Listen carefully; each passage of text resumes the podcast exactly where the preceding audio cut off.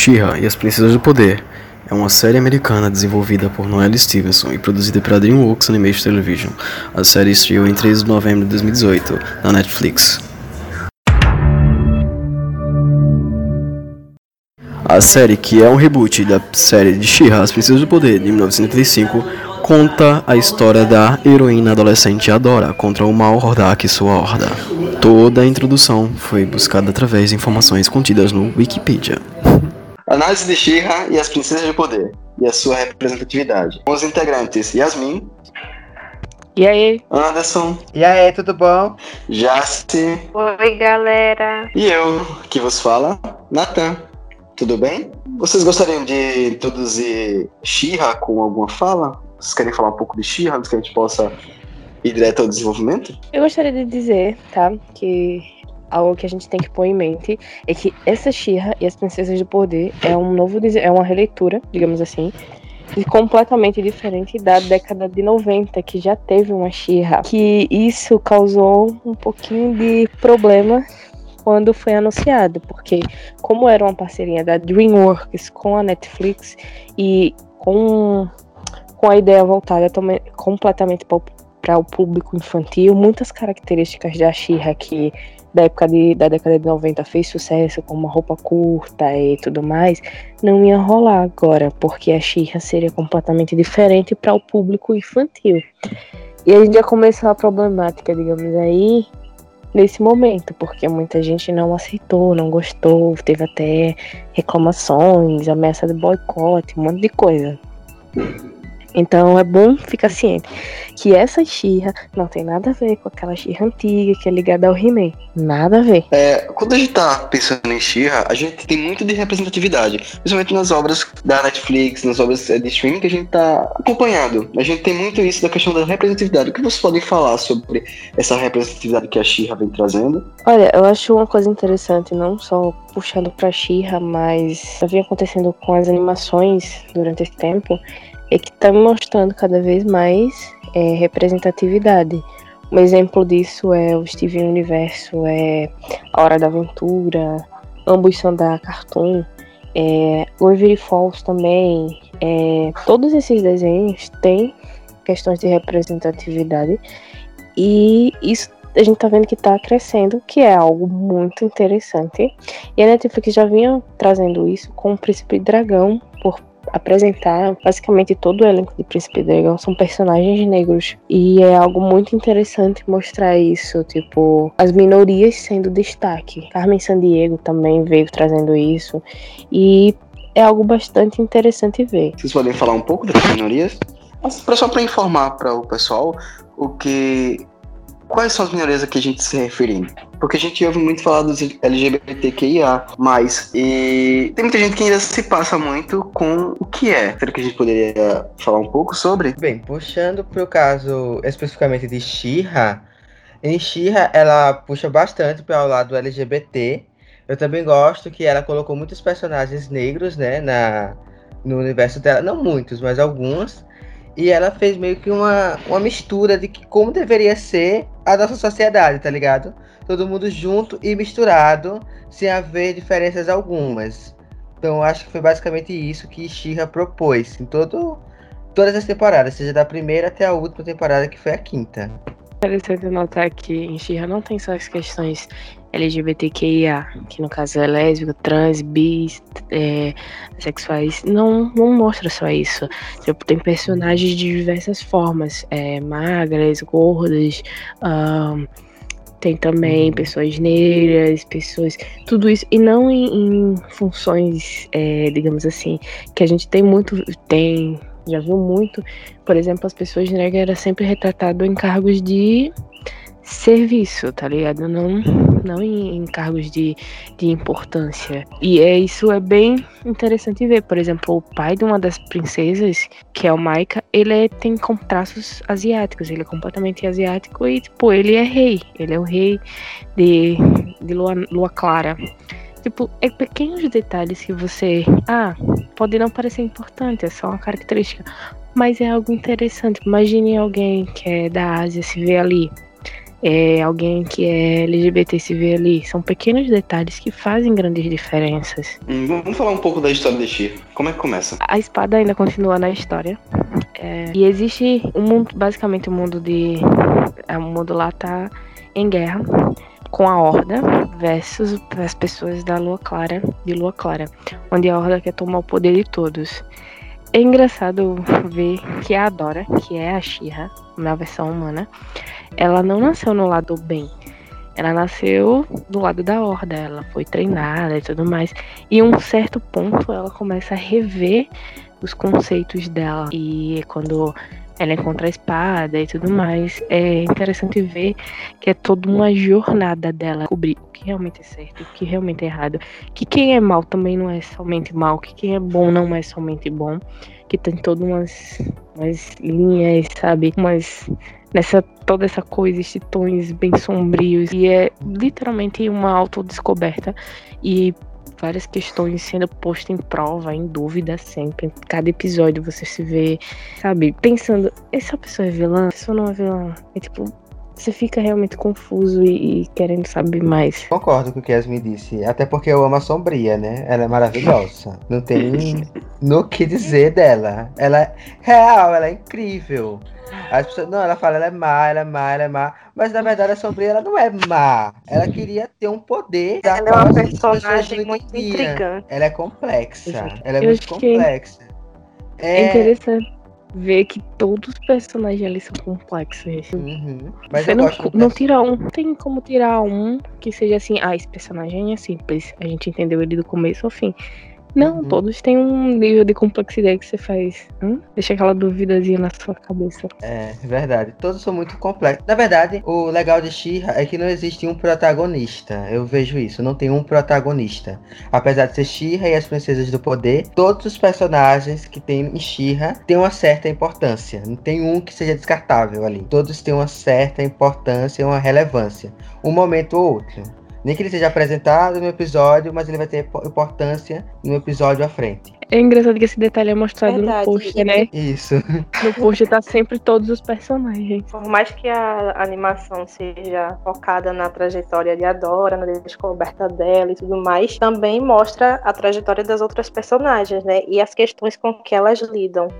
Então é bem interessante poder acompanhar não só uma, mas todas as princesas que que existem e habitam o planeta, né? Tipo, é interessante a gente ver como cada uma é separada é uma coisa e juntas elas têm que se tornar uma outra coisa.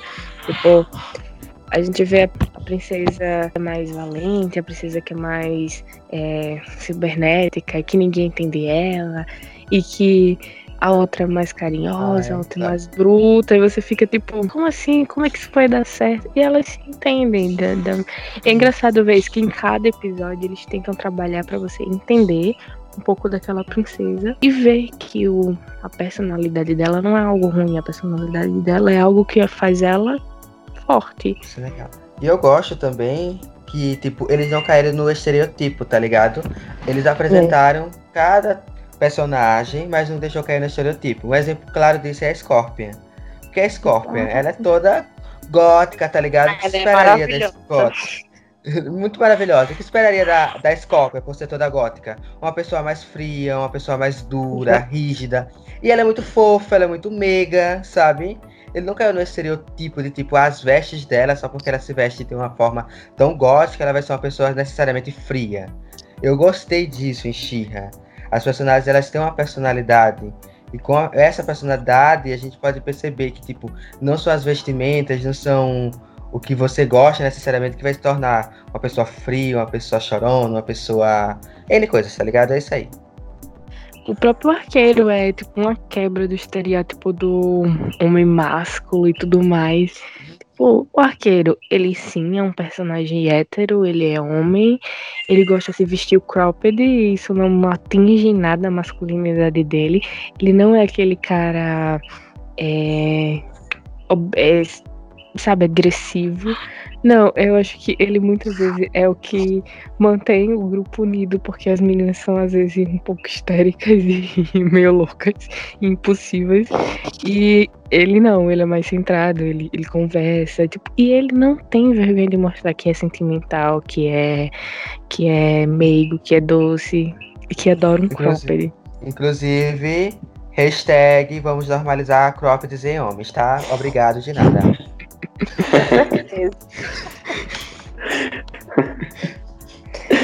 É um calor desse, né? Verdade. Gente, se eu não tivesse uma barriga chapada, eu tava usando lindo, lindo. O problema é que se eu botar um cropped aqui, a minha barriga pular pra fora. Fico parecendo barriga. Virou Tá. simpo. Virou simpo, velho. É, virou Silpu. E eu não quero ser o Silpu, eu gostei mais do Ió. Sempre gostei mais do Ió. O Silvio foi. Uma outra coisa que eu achei, achei interessante, eu acho que todos, quando vê, acham interessante, é a jornada da Dora e da Catra, no caso a Felina. Que não é algo feito assim do dia pra noite. É uma relação que vem sendo construída.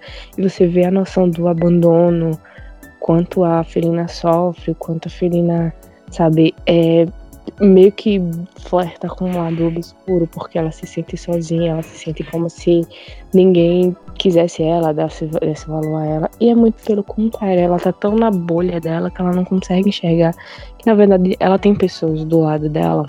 E tipo, o relacionamento dela com a Dora é muito legal de se ver, desde a primeira temporada até a última. Elas brigam, elas eh, se apoiam, elas descobrem coisas juntas. Elas, um, momento é rivais, mas no momento elas falam que nunca foram rivais, elas só simplesmente tinham ideais diferentes. E depois que elas conseguiram chegar a um, digamos assim, um ponto de entendimento em que as duas conseguiram observar coisas em comum, elas puderam crescer a relação de forma bem natural. O que me pega muito é que foi de forma muito natural, não foi algo ah, forçado, que às vezes a gente vê que algumas séries faz um relacionamento ser forçado. Isso é muito chato. Tipo o Hulk Viúva Negra. Eu acho que Catra, Catra é uma das personagens mais humanas, eu acho, que eu já vi. Sim. Porque ela transita, velho, por vários extremos. Ela já passou por muita merda. E, tipo, você começa a entender porque ela é de um jeito e tudo mais. E você não consegue sentir raiva dela. Mas quando você vê todo, toda a trajetória dela, é a história de vida dela, véi, é muito foda. Demais, muito foda. Tipo, a Catra, a Celina, ela cresceu na Horda junto com a Dora. Elas duas eram amigas lá na Horda e elas sempre foram criadas como amigas, apesar de ter uma rivalidade, porque cada uma queria ser general. Naquele ponto do início, queria ser general de uma equipe e meio que tinha uma rivalidade, mas elas se respeitavam muito e tudo mais. Só que a Shira sempre foi a favorita da Felina, porque a Felina via nela um potencial maior, Da que até Sombria, aquele né? momento, a Sombria, é. A Sombria via nela um ponto de força que depois a gente passou a descobrir que é porque ela tinha a questão de ser a Shira. Até aquele momento a gente não sabia por que, o porquê daquela preferência da Sombria. E se a Sombria fazia questão de tratar a Catra de forma rude e tudo mais. E tipo, como a Sombria era a única visão materna que elas duas tinham, as duas queriam meio que agradar. E quando você começa a ver que a pessoa que você tá agradando não te valoriza, isso dá um sentimento negativo em você. E foi o que aconteceu com a Kata. Ela começou a se tornar até um pouquinho, diria, malvada. De querer sempre, é, sempre ser a melhor e ganhar destaque, não importando o que ela tivesse que fazer pra isso. Mas a gente entendeu depois que tudo que ela fazia era só pra alguém chegar nela e dizer: É, fez certo. Você, alguém tocar no ombro dela e dizer: Ah, é isso mesmo. Você, tipo, apesar dela montar aquela imagem fria de que eu não preciso de ninguém, eu não preciso de nada, a gente vê que não é. Um, um exemplo disso é quando a Scorpia é meio que não quer ser amiga dela, meio que sai de perto dela porque ela não consegue manter uma relação saudável. E ela, tipo, sente muita falta. Tipo, ela chora e tudo mais, porque ela precisa de alguém com ela, só que ela não quer admitir. Coisinha bem, bem básica. Evolução de cintilante, né? Da mimada pra rainha. Só isso mesmo que eu queria falar. Tchau. Ah, Comenta, comenta, agora você comenta. Agora você vai comentar. Fala um pouco aí. Assim, porque logo ah, mas no ela início... sempre foi maravilhosa. Não, não é que ela Olha, eu concordo com o. Nathan. E eu concordo com o Anderson. Ela foi de mimada, que ela era muito chata. Isso, ela era muito chatinha no início. Os sons dela, por ela ser um pouco mimada, porque a mãe dela sempre protegeu muito ela tal. Mas eu acho que não era só esse o motivo da cintilante, sabe? É porque ela queria provar muito que ela tinha capacidade de fazer as coisas, sendo que naquele momento o que ela precisava era somente treinar, adquirir o conhecimento para que no futuro próximo, posterior, ela botasse aquilo para fora. Mas ela queria porque queria fazer as coisas da maneira dela. E a gente sabe que não é assim. A gente precisa adquirir um certo conhecimento para depois botá-lo em prática. Era esse o, o pensamento da Cintilante no início, mas eu gostei da evolução dela com o decorrer das temporadas. Eu gostei dela que ela também meio que se redimiu. Ela viu que estava fazendo não era certo, que ela tinha que ter a ajuda de outras pessoas também, sabe? Logo no início, tipo, ela e o arqueiro, apesar de ser muito amigos, eu, eu sentia uma, um sobressai, tá ligado? Tipo, eu sou um pouco maior que você porque eu sou uma princesa. Sabe, arqueiro, eu sou uma princesa, você não. Eu sentia isso, sabe? Tô errado, gente. Eu sou uma princesa.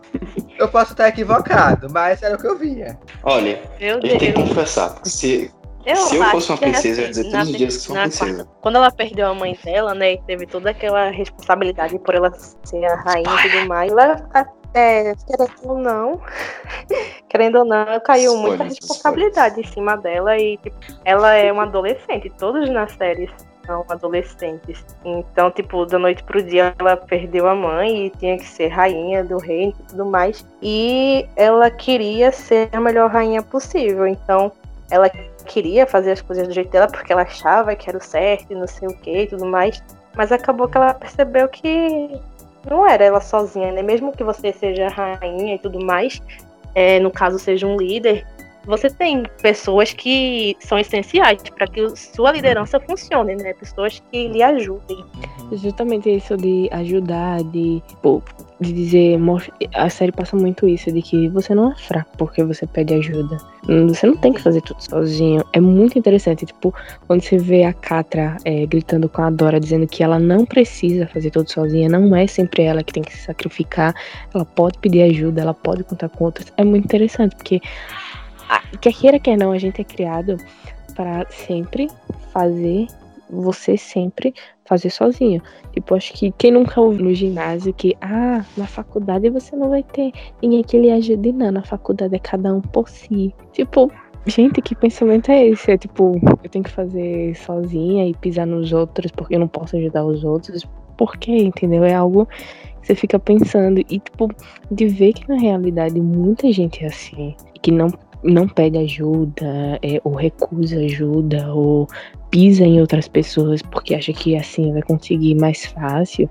E pô, não é assim, é mais fácil você conseguir algo ajudando o outro e se ajudando, um trabalho colabora- colaborativo, do que algo sozinho, de se entupir de trabalho e não conseguir fazer nada. Até porque uma mente só não funciona tão bem assim quanto várias, tá ligado? Ninguém produz uma coisa sozinho. Tem a gente aqui no canal, por exemplo, se fosse só um, poderia ser uma coisa legal? Poderia ser uma coisa legal, não vou dizer que não. Mas é tão mais legal quando a gente produz todo mundo junto, é tantas ideias que surgem, que fica bem mais interessante. Então não adianta você querer fazer tudo só. Já sim, uma coisa a comentar? Já está no cantinho? Não, Não, tá bom. É, a gente falou muito dos personagens. O gente tava dizendo, né? Ele tava gesticulando. Eu gostaria gente de saber noite de toda. vocês se vocês têm alguma curiosidade que vocês querem falar sobre os personagens. Um personagem que tem alguma coisa que. Você já falou de um deles. Que mexa com vocês. Velho, é. ah, eu sou como a gente- cadelinha de catraca, né? Então, Assim. Porque, tipo, todos os personagens têm algo a oferecer, então essa pergunta se torna um pouco complicada, tá ligado? Todos têm uma mensagem a passar. Então fala um pouco. Fala um pouco dessa mensagem. Dessa, Ah. Dessas facetas dos personagens. Você pode pegar a entrada, tá ligado? Que, tipo, é uma nerdzona, quer ter o conhecimento tal, ela dá tudo de si pra ter esse conhecimento, ela vai explorando, mas ela não tem amigos, tá ligado? Ela não consegue se ver com amigos, mas não é porque ela não tinha capacidade de ter um amigo ou uma amiga. É porque tipo, ela meio que afasta as pessoas por estar tão vidrada no conhecimento que se esquece de, socia de socializar. E ela Olha, acaba eu meio acho que que- afastando. Eu acho Sim, que a Intacta tem um quê de TDAH. Ela tem um déficit de atenção enorme. Ela, Hum. tipo, ela é focada. Tipo, quem tem déficit de atenção, foca em um ponto e esquece completamente do resto. Ela é muito focada na questão da tecnologia, tecnologia, tecnologia. E ela esquece do resto. Tanto é que em alguns episódios, as meninas. No, acho que foi na última temporada, as meninas tinham que estar cuidando dela porque ela não tinha noção do perigo. Simplesmente É. ia atrás da tecnologia que ela queria naquele momento. E, tipo, perigo do lado, explodindo do lado, não sei o que, e ela lá. E ela Ela- foda-se. Exatamente. É, Aconteceu isso já duas vezes quando as meninas encontraram ela e depois é, nos últimos episódios. Então isso me fez ver que ela tem um. Ela não é bem. Ela tem um complexozinho é, de déficit de atenção. Eu acho que um personagem que me verdade- inspira. Acho que um personagem que me inspira é a própria Dora. Porque a Dora evoluiu a cada temporada. Tipo, ela passou pelo aquilo de. Ah, eu tô do lado errado, vou pro lado certo. Mas aquele certo talvez não seja tão certo. Agora eu tenho uma- um poder grande, então eu vou fazer das coisas que eu. É, da minha forma, porque eu tenho poder e eu vou regir isso. E, tipo, ela passou por todas as fases. Ela passou pela fase da dúvida, ela passou pela fase de subir o poder à cabeça, ela passou pela fase, ah, tudo tem que ser eu. Ela passou por todas as fases pra poder evoluir. E é muito interessante ver a evolução dela. Tipo, a Dora da primeira temporada não é a Dora da quinta temporada. Tipo, a forma que ela pensava, a forma dela agir. Tipo, a gente vê isso como quando ela seguia cegamente. Ah, eita, eu esqueci agora. Como é o nome daquela voz da nave? Já assim? A esperança da, A Esperança da Luz. esperança ela- da luz. ela, a Esperança da Luz, ela literalmente seguia tudo à risca. Depois ela começou a, a cogitar. Por quê? E não sei o que. Começou a ter pontos de dúvida, interrogar e descobrir e tudo mais. Eu acho que isso foi muito interessante de, de, de ver a Dora crescendo. Ah, é massa mesmo essa trajetória da Dora. Mas A uma personagem. coisa, Sim, e falei. outra depois coisa que é bem forte é a descoberta da sexualidade, tipo, da primeira, da, desde a primeira até a última temporada, tipo. Aí todo mundo diz, ah, você está imaginando coisa. Não, mas a Dora sempre teve um quê de, de, de gostar mais de meninas. Tipo, quando ela vai para o deserto lá, que eu esqueci o nome do deserto, que ela chega e tem uma fortuna que ela fica babando pela fortuna. Eu manguei demais daquele episódio. Porque e tipo, isso é tratado com muita naturalidade, tá tudo bem. Eu acho isso foda She-Ra. Tipo, trata a sexualidade normal, como deveria ser, tá ligado? Tipo, ah, ela gosta de meninas. Beleza, ok. Tipo, tem nada, sabe? Pra julgar ou fazer algo É algo, assim. algo não precisa revelar, tá ligado? Ah, eu gosto de garotos. Não, só acontece. Breu, tanto é que, tipo, quando ela e a Catra ficar junto, nenhum dos amigos dela ficou surpreso, porque já sabia que isso ia acontecer. Uhum. Pode olhar que todo mundo já sabia que. Então, nem aí. É tipo festa de ano novo, sabe? Sabe o que vai acontecer. É de ano novo. É, velho, foi tipo isso. Não, mas é, Natan, tipo, se você olhar, tipo, desde o primeiro episódio pra último, é tipo, meu Deus, cadê o beijo que não aconteceu ainda?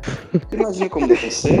Assim, só pra Lembra deixar da- todo mundo localizado, eu não, eu não vi ainda Xirra. Mas só pra contextualizar assim, mais ou menos, eu imagino como deve ser, porque com Korra e Asami, a nome de Korra, Sim, eu meio que fiquei. Que era isso, todo mundo já sabia que correr isso. Que eu e José ficar juntas, porque era muita química, cara. E teve um hate enorme na época. O que não se explica. O que não se explica é. é como posso dizer? Esse hate todo, sendo que já tava na cara ali, sabe? O que vocês acham desse hate em cima da série por causa da diversidade? Isso acontece, a gente sabe o que acontece.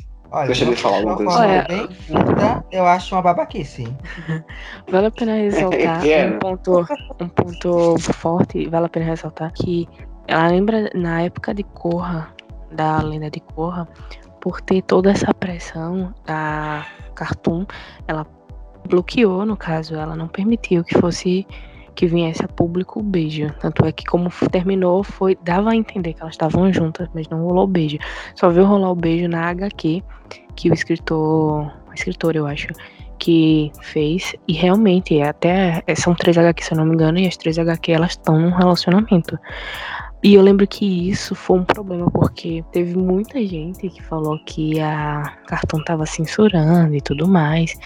E quando foi na época de Hora da Aventura, que todo mundo sabia que a Jujuba e a, a princesa, a, a Jujuba e a Marceline, tinham, tinha um caso. E, tipo, todo mundo já sabia, mas rolava aquilo. Será que a, a Cartoon vai de novo banir? Vai de novo não mostrar?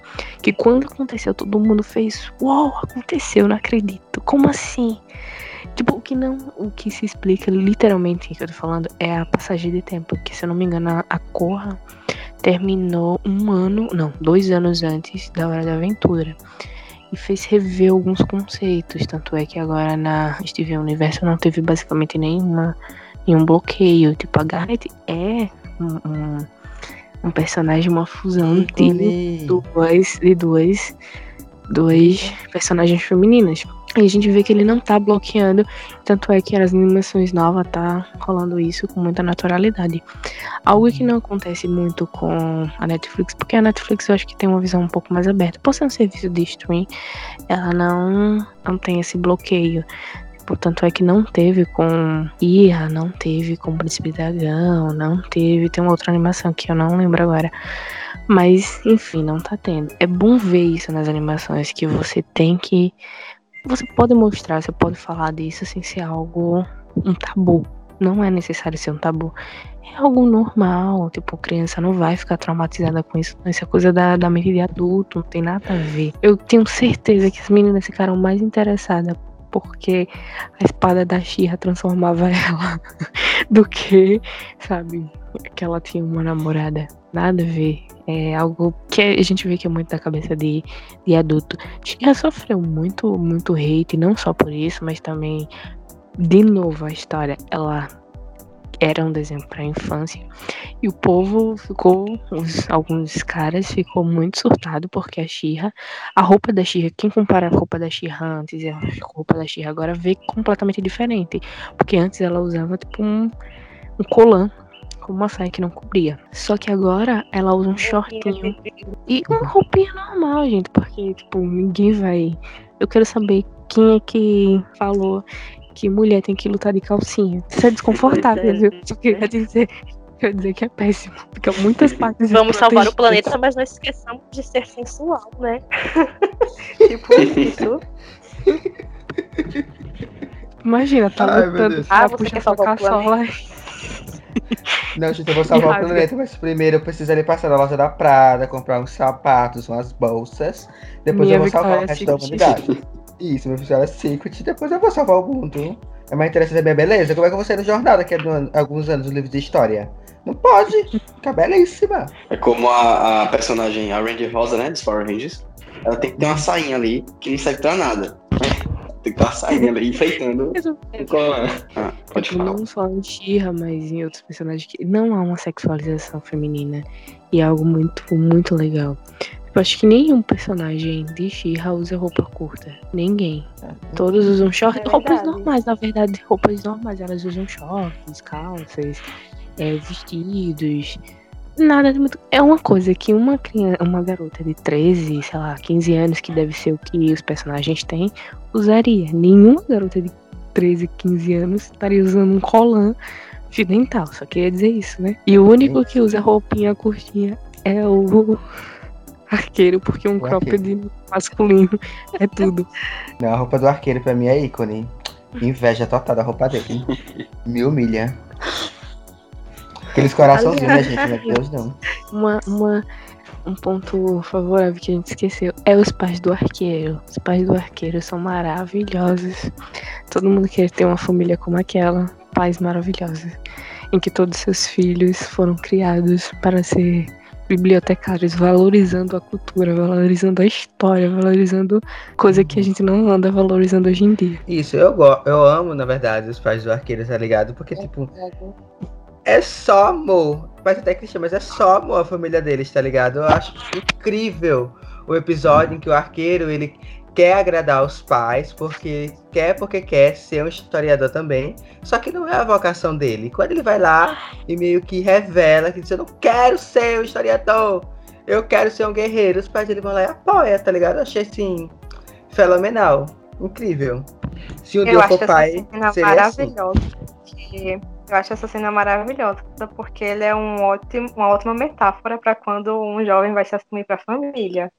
Exatamente, tipo, eu também achei isso. Ai, eu sou É uma coisa muito massa, porque eles ficam chocados, porque arqueiro não quer ser bibliotecário, mas tipo, eles aceitam numa boa, porque eles entendem que é aquilo que faz o arqueiro feliz, é quem ele é e tudo mais. Essa cena é maravilhosa e para mim é uma das melhores da animação. Merece um Oscar, inclusive.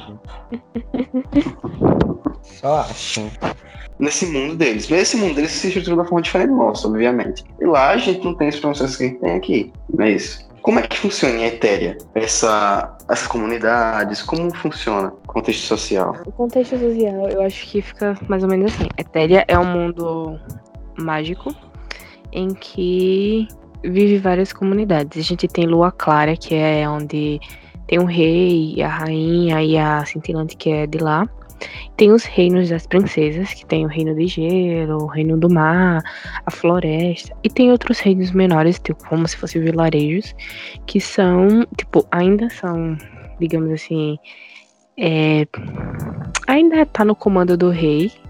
Só que eles são, têm uma economia só, tem uma economia independente, cultura diferente tudo mais. E a gente tem a Horda, que é um lado mais obscuro, que é tipo como se fosse um regime militar lá dentro, onde eles tentam fazer invasões até chegar em Lua Clara para poder obter o poder de Lua Clara e acaba tipo zona de guerra, né? Tipo é, destruindo o lugar, é, pegando prisioneiros, algumas crianças que não diz isso, tá? Não diz que as crianças órfãos não dá a entender que foram eles ou algo assim, mas fica subentendido que os órfãos são levados. Pra... Muito lembra de Star Wars, que é aquele que os órfãos de, das invasões do, da Ordem, no caso, da Ordem não, que as invasões do Império é, resultam em órfãos que viram Stormtrooper. No caso lá, viram trainees do, viram trainees da Horda. Então isso acontece bastante lá. Aí é que tá. A Horda não é algo novo. Existe um dominador de galáxias que manda no cara da Horda. Só que isso só vai aparecer pra gente bem mais pra frente. E também vai explicando a história de Etéria, que não é só. Como é o nome? Ela não tá na magia completa dela, porque tem algo sugando a magia e que isso já aconteceu planetas. É engraçado a gente ver easter eggs lá em ver muitos easter eggs no She-Ra precisa do poder, tipo, essa questão da horda parecer muito com Star Wars, até inclusive é, a Central Galáctica lá no céu, também a questão da dominação de mundos, que lembra Star Wars, e também lembra o Thanos quando ele chega num local, tá ligado? Para dominar lá. Eu achei isso sensacional quando eu vi uma invasão lá, que é quando a, a Catra pega o, um bichinho dela, que não sei se é um cachorro, se é um gato, e é bem interessante ver esse sistema político de lá.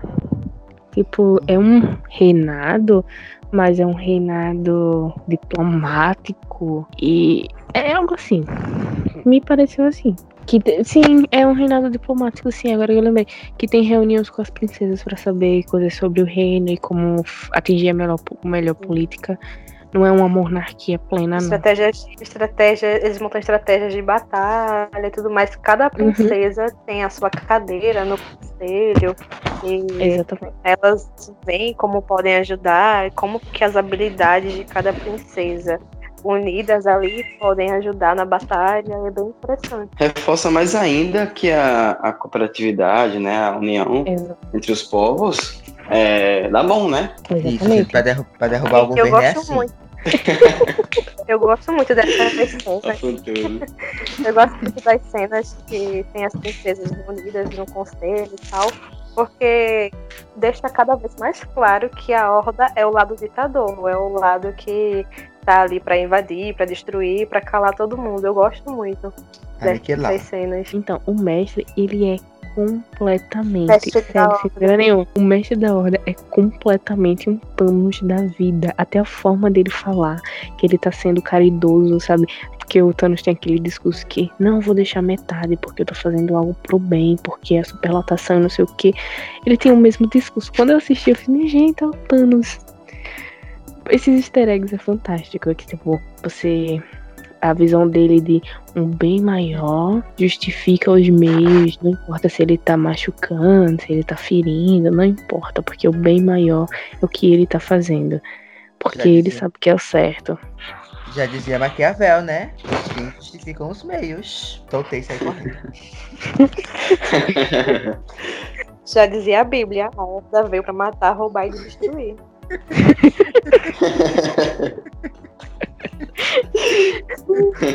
É basicamente esse o resumo da Horda. Exato. É. É, tanto é que ele não conversa. Ele não, sabe, ele não conversa, ele não, ele não te dá o direito de escolha. Ele simplesmente faz uma. Ele não explica, ele coloca um chip em você, faz você é, pra ter serviciência sua. Pra obrigar você a fazer o que você quiser. Tanto é que ele fez isso com a Catra, fez isso com vários, os vários clones dele. Que ele não queria pessoas que é, o apoiassem é, que debatesse com ele. Ele queria pessoas que o apoiassem cegamente, sem discutir. Era isso que ele queria. É uma crítica também aos governos ditatoriais, exatamente. Assim, é uma leve, uma né? uma leve análise sobre o governo atual, é só mera coincidência, eu juro. Não, não. O veneno escorreu aqui na minha boca, eu vou ficar calado para o podcast não ser bloqueado. Ó, as pedradas. Não sei. Mas Só isso, assim, quem, quem é, como o público é criança, criança percebe mais ah, o bem e o mal. É, mas quando você é mais velho, você percebe sim que tem ali uma crítica política muito forte, velho. Sim, sim. A Noelle faz uma. Noelle é a criadora, faz uma crítica muito forte a temas como justamente a aceita, é, no caso, a questão LGBT, a questão política, a questão. É, é a questão econômica também, porque a gente vê que no lado da ordem eles comem uma coisa bem. Eu não sei o que é aquilo, é uma barra de cereais que é por cor. Os meninos, tanto é que os meninos falam, tem a barra preta hoje, tem a barra verde hoje, que é algo como se fosse só para nutrir eles. Não é nada gostoso, não é nada divertido. E tipo, no lado de lua clara tem a refeição normal que a gente teria: frutas, legumes. É uma comida mais diversa. Mais diversa. Verdade. Mas o Rodak, ele come bem. Exatamente, o líder come bem, os outros comem essa Uhum. barriga estranha aí. Mas sabe o que eu gosto de Shira também? É porque ela não só critica o lado do mal, digamos assim. Ela critica os Sim. dois lados, tá ligado? Paralelamente. Sempre é uma crítica. Sempre é uma crítica, porque tipo, ah, o poder tá sendo, o poder da Shira tá sendo utilizado pra combater o mal. Beleza. Mas até quando esse poder tá combatendo o mal realmente? Será que quando eles ganharem, eles vão estar sendo gentis como se é da lua clara tal? Eu gosto dessas críticas que eles fazem, tá ligado? Será que quando eles conquistarem o território do mal, eles vão realmente parar e dizer, não, a gente conquistou, agora a gente vai ter que tomar uma outra medida. Eu gosto dessas críticas que vai colocando nas entrelinhas da série. A gente vê isso muito com a Mara, né? A, a primeira Uhum. Shira, que era a Mara, que ela questionou se o poder da Shira não estava sendo utilizado para benefício próprio de alguns, que no caso eram os primeiros. E Uhum. tipo, isso meio que ficou com a Shira agora que é a Dora. Tipo, será que eu tô fazendo certo? Eu não tô sendo Uhum. manipulada? Porque é muita responsabilidade pra uma criança. Ela era uma criança. E tipo, Uhum. tanto é que a Mara falou, o discurso da Mara todo era: não deixe de viver porque você é a Xirra, você pode ser a Xirra, você não precisa é, se anular com outros assuntos, você não precisa ser somente a Xirra. Foi uma coisa que me deixou bem tocada, porque É muita responsabilidade para uma garota que tá basicamente começando a vida. Isso. E se você levar, tipo, pro, pro nosso mundo, assim, digamos assim, o nosso mundo real, é o que acontece, tá ligado? Os jovens, eles são muito pressionados a ter uma vida perfeita, sendo que não é assim. Tipo, você tá no ensino médio, você é muito pressionado para você entrar numa faculdade. Mas, cara, se você não quiser fazer uma faculdade agora, beleza, tá ligado? Mas não, é tipo, você tem a responsabilidade. Acho que é essa a mensagem que Xirra quer passar. Você é necessariamente não precisa. Você tem que chegar aos 30. Você tem que chegar aos 30 rico, casado, com dois filhos e bem empregado. E um cachorro no meio. Aí você chega no Não, porque, minha gente, é, tipo, tipo, você. A gente está, está na faculdade, a gente está em faculdade, a gente sabe que empecilhos no meio do caminho acontecem. A faculdade fica em você tem que sair para trabalhar, enfim, N fatores que você não consegue concluir a faculdade naquele tempo. Então, às vezes, você tá com 30 anos ainda na faculdade. E não tem problema com isso, gente. Não, não precisa. Você pode se formar no seu tempo, você pode casar no seu tempo, você pode trabalhar, sei lá, se deu uma doida. Tô com 35 anos, não quero mais essa empresa. Quero partir para um novo negócio, uma nova carreira Pode também, pode ir, cara. Ainda é novo. É, tipo, tem isso não. A vida é sua, você pode fazer o que você quiser dela. Não é porque você existe esses paradigmas na sociedade que você tem que segui-los. Não é assim, meu querido. Cada um faz o que quer. Eu, eu vejo dessa forma. Eu acho que é essa mensagem que Xirra quer passar pra, pra gente de uma forma geral. Que botam muitas responsabilidades, sendo que essas responsabilidades necessariamente não são para você. Você não quer agarrá-las você não quer tê-las, entendeu? Tipo, mulheres é são muito cobradas para ter filhos, mas nem toda mulher, ela nasceu para ter um filho. Ela nasceu para ser o que ela quiser. Se ela quiser ser o quê? Do lugar de fala, já sim. Então fala. Não. Tô dizendo que Jaci não quer ser não mãe. Ela não é pra ser. Jaci não nasceu pra ser mãe. Fala, Jaci. É, eu não sei. Na é verdade, é uma coisa que a gente não nasce sabendo. A gente descobre ao longo do caminho da vida. Sei lá, às vezes as pessoas querem ter filho hoje, amanhã não quer, ou o contrário. E às vezes também não quer nunca. Eu não quero, não. Quero ter um gato. Dá tanto trabalho quanto, viu? É, eu já tenho um gato. Dá tanto trabalho quanto, viu? É, dá mesmo. Vou criar boneco, minha gente, que eu só limpo uma vez por ano. Funko, né? Tá bom demais.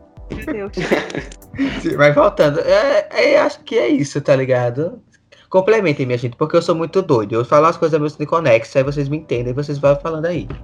Não, é, é exatamente isso. É a autocobrança que a gente é, tipo, a sociedade já põe uma cobrança na gente e você auto se impõe uma cobrança que você não é realista. Infelizmente não é realista. É aquilo, cada pessoa é cada pessoa. Tem gente que tá se formando com, sei lá, 23 tá saindo da faculdade, que bom, velho, parabéns.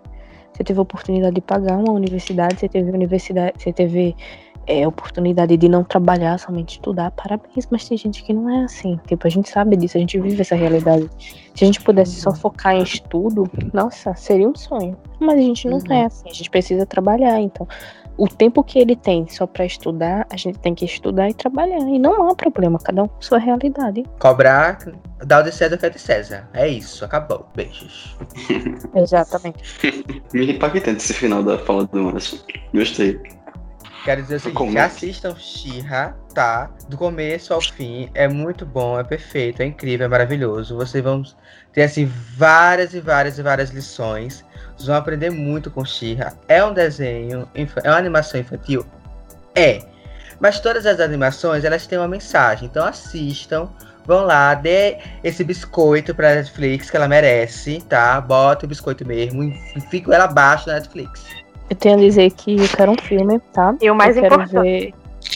Ver... Eu quero ver é, os meninos levando os meninos adultos que se me deram aquela visão é porque vai ter que rolar. Eu quero ver os meninos adultos, quero ver o arqueiro barbado, quero ver eles levando a magia por todo por toda a galáxia, não só por Etéria. Netflix, você me prometeu, eu quero um filme. Não importa se já acabou bem, eu quero um filme. Aliás, deem chance para outras animações que estão indo nessa vibe de representatividade que é muito bom. Sugiro O Príncipe Dragão. Sugiro também Harley Quinn. Mas aí já é uma animação para adultos, tá? Então Não vão assistir com criança, não, pelo amor de Deus. Pode... Ai, minha gente, então bota aí Super Legs também nesse meio. Bota mesmo. É pra adulto também, mas vale a pena É pra adulto. É. adulto também. Assistam também Steven, que já acabou, mas também foi sensacional. Foi incrível, Steve Universo, viu? Amei. Ah, maravilhoso. Eu também. Super fã. Eu acho mais que é- Xirra serve muito bem. Eu acho que Xirra serve muito bem, tanto para criança quanto para adultos. Se você é jovem, tem um filho, assista Xirra com ele. É muito. Acho que tem temas muito relevantes para discutir, para ensinar para uma criança, e até para quem é adulto também. Assistam Xirra e cobrem a Netflix um filme que a gente quer. Tem esse biscoito, gente. Pode dar, eu deixo. Queria agradecer. Queria agradecer por ter acompanhado a gente. E sério, realmente assistam Xirra, comentem o que, é que vocês acharam de Xirra. Pode ir no perfil pessoal da gente ou no perfil do Multiverso G, a gente adora conversar. E recomendem outras, outras animações que vocês acham que a gente deve comentar, ou séries que a gente deveria comentar, porque trata de tal tema e tudo mais. Podem falar que a gente ouve lá, tá? Sigam lá o Multiverso G. Ah, eu só queria agradecer, foi um prazer. Eu amo, amo, amo, amo gravar podcast, amo ficar conversando. E como Yasmin disse, recomendem as novas animações ou novos filmes LGBTs ou com outras temáticas.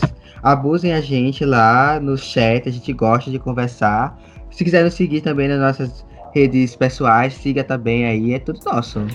Deixa o tchau. arroba aí, minha gente. A gente vai deixar no, A gente deixa na, na descrição, a gente deixa os arrobas. É, é bom ficar de olho na Netflix, porque tá vindo uma animação nova aí, que ela vai ter é, um adolescente transgênero, então eu acho que eu nunca vi isso numa animação. Uma animação então é bom a gente ficar de olho nessas animações que vem aí, porque a representatividade finalmente tá chegando pra gente, né? Graças a Deus, não Que aguentava ótimo, mais. Que ótimo. Apesar de todo mundo achar, algumas pessoas achar que, ah, isso é balela, não é, minha gente, acredite. Sabemos, você tem três representantes aqui do Vale e era horrível a gente não se entender, porque a gente não via a gente sendo retratada, a gente se achar diferente, a gente se achar anormal, porque o paradigma que a gente tinha na nossa cabeça era a questão normal, a heterossexualidade, menino se vestir de menino, menina se vestir de menina. E isso causava um bug na nossa mente, a gente era um. E Uhum. rola isso na mente de toda criança LGBT.